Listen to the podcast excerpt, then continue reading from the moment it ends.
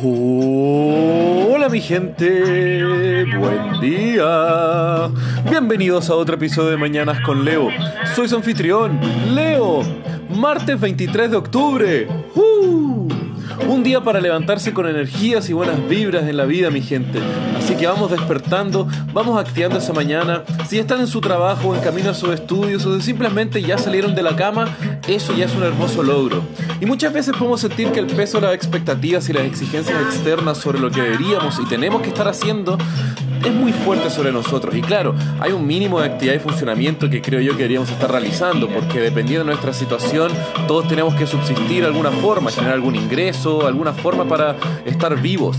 Pero más allá de lo básico, gente, no se sientan la presión del éxito, de lo que están haciendo algo. A veces, lo mismo que yo les digo en este programa, onda, no les influye de forma negativa con la presión que les pueda generar sobre cada uno de nosotros, sino que tenemos que ir encontrando la fórmula que nos traiga a nosotros mismos la mayor comodidad y felicidad posible. Y puede que esa comodidad sea la cantidad de horas que tenemos para desarrollar nuestros proyectos y descansar en nuestra vida, o al mismo tiempo la cantidad de ceros que tenemos en nuestra cuenta de banco. Y ambos caminos son válidos. Tampoco digo que estos sean las únicas dos variables. Onda, hay que ir jugando con todo lo que se nos ofrece en esta vida y no hay nada malo en nada de eso. Lo único que digo es actívense, trabajen para llegar a lo que ustedes desean, sea la forma más literal de trabajar o en diseñar cuál es el estilo de vida que está más apropiado para ustedes, mi gente. El mundo es muy vasto, es muy extraño, al mismo tiempo es muy distinto. Entonces, el que cada uno de nosotros podamos aportar con un granito de arena para hacer de eso un mejor espacio para todos nosotros y al mismo tiempo para nosotros mismos estar cómodos con nuestra vida, mmm, qué existencia más hermosa. Y bueno, no sé cómo hacer la conexión con el tema de hoy, pero les voy a contar la misteriosa historia de la profanación del cadáver de un ex militar y líder populista, el cual, debido a su muerte, llevó a la, desaparición y al asesinato de todos aquellos involucrados con la investigación de la profanación de su cadáver, desde rituales posibles hasta una intriga política o una gran conspiración internacional. Pero bueno, nacido en octubre de 1895, Juan Domingo Perón es sin duda alguna una de las figuras políticas más emblemáticas de toda Latinoamérica. Habiendo pasado por el ejército y siendo un general, cumplió distintos cargos políticos hasta ser el vicepresidente del general Edelmiro Julián Farrell. Después de un golpe de Estado y con solamente dos años en la presidencia, Julián Farrell dejó eh, su cargo para llevar a elecciones porque él veía cómo Perón había ganado un poder político más que él mismo. Entonces le cede totalmente el poder luego de las elecciones que él mismo llamó. Y obviamente esto era una atrocidad para la democracia, pues no era el tiempo necesario para un eh, presidente. Pero bueno, Argentina es un país bastante peculiar políticamente, para decirlo de una forma, y más peculiar aún ahora que entra la gran figura del general Perón.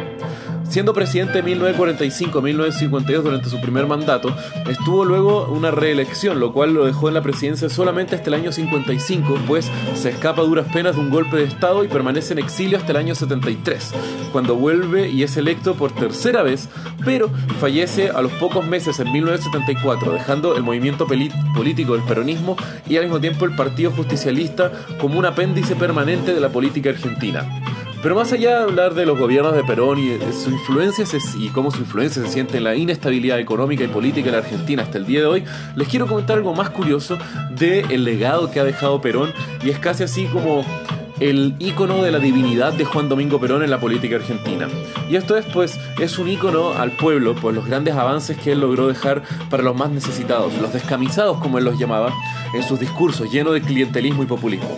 Entonces, obviamente un ícono así de poderoso en el inconsciente colectivo es una figura que preserva más allá de eh, lo, que él hizo como político y lo que él hizo como presidente.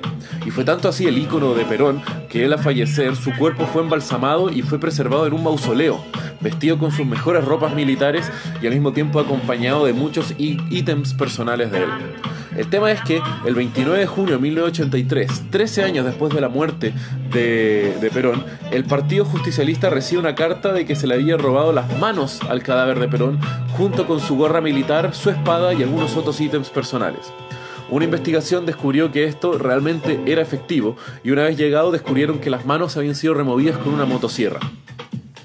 En la carta, los ladrones pedían 8 millones de dólares por el rescate de las manos y los otros ítems del general. Y aquí es donde comienza la intriga.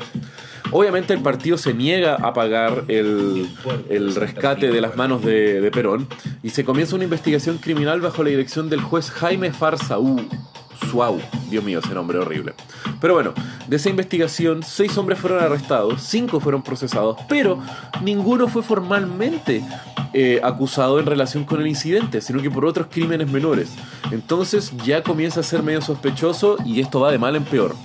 Esto es, pues muchos de los involucrados en el caso murieron asesinados o de formas misteriosas. Por ejemplo, el juez Jaime Farsuau falleció en un accidente automovilístico él junto a su mujer, pero inexplicablemente el peritaje que debía realizarse para conocer las causas del accidente nunca se realizó.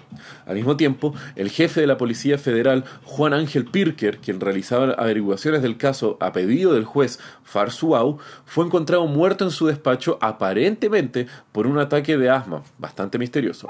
Luego, el comisario Carlos Unino, uno de los detectives eh, involucrados en el caso, fallece en un asalto en su casa al recibir un balazo en la cabeza.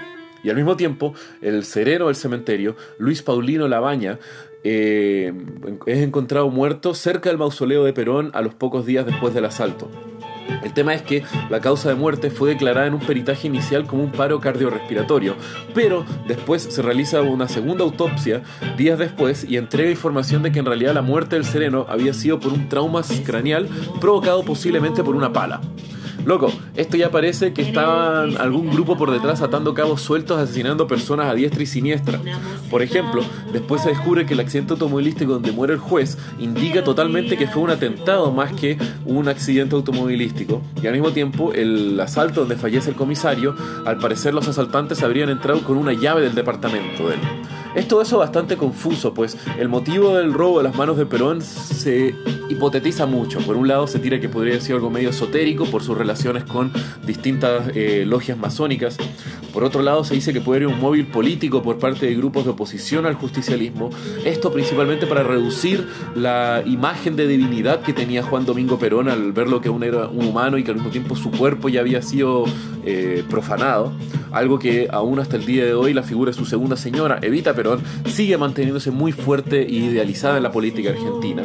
Por otro lado, también se decía que Perón tenía un anillo en su mano que podría abrir una bóveda con las riquezas que él acaudaló durante sus gobiernos del pueblo argentino en algún banco en Suiza.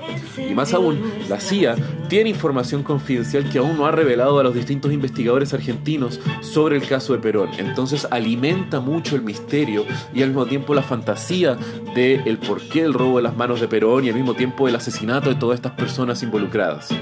Y así es como, bueno, el mito de Perón sigue bastante vivo y fuerte, lleno de misticismo, divinidad y una mezcla de una figura política, un líder militar, un demagogo para algunos y al mismo tiempo un salvador para otros. Pero bueno, hay algo bastante fuerte y al mismo tiempo bastante interesante de informarse cada vez más y más sobre esta figura bastante controversial de la historia argentina. Pero bueno, mi gente, si quieren saber más de lo que les hablé el día de hoy, pueden ver los links en la descripción del episodio. Y como ya saben, que tengan un muy buen día. Los quiero, mi gente. Besos.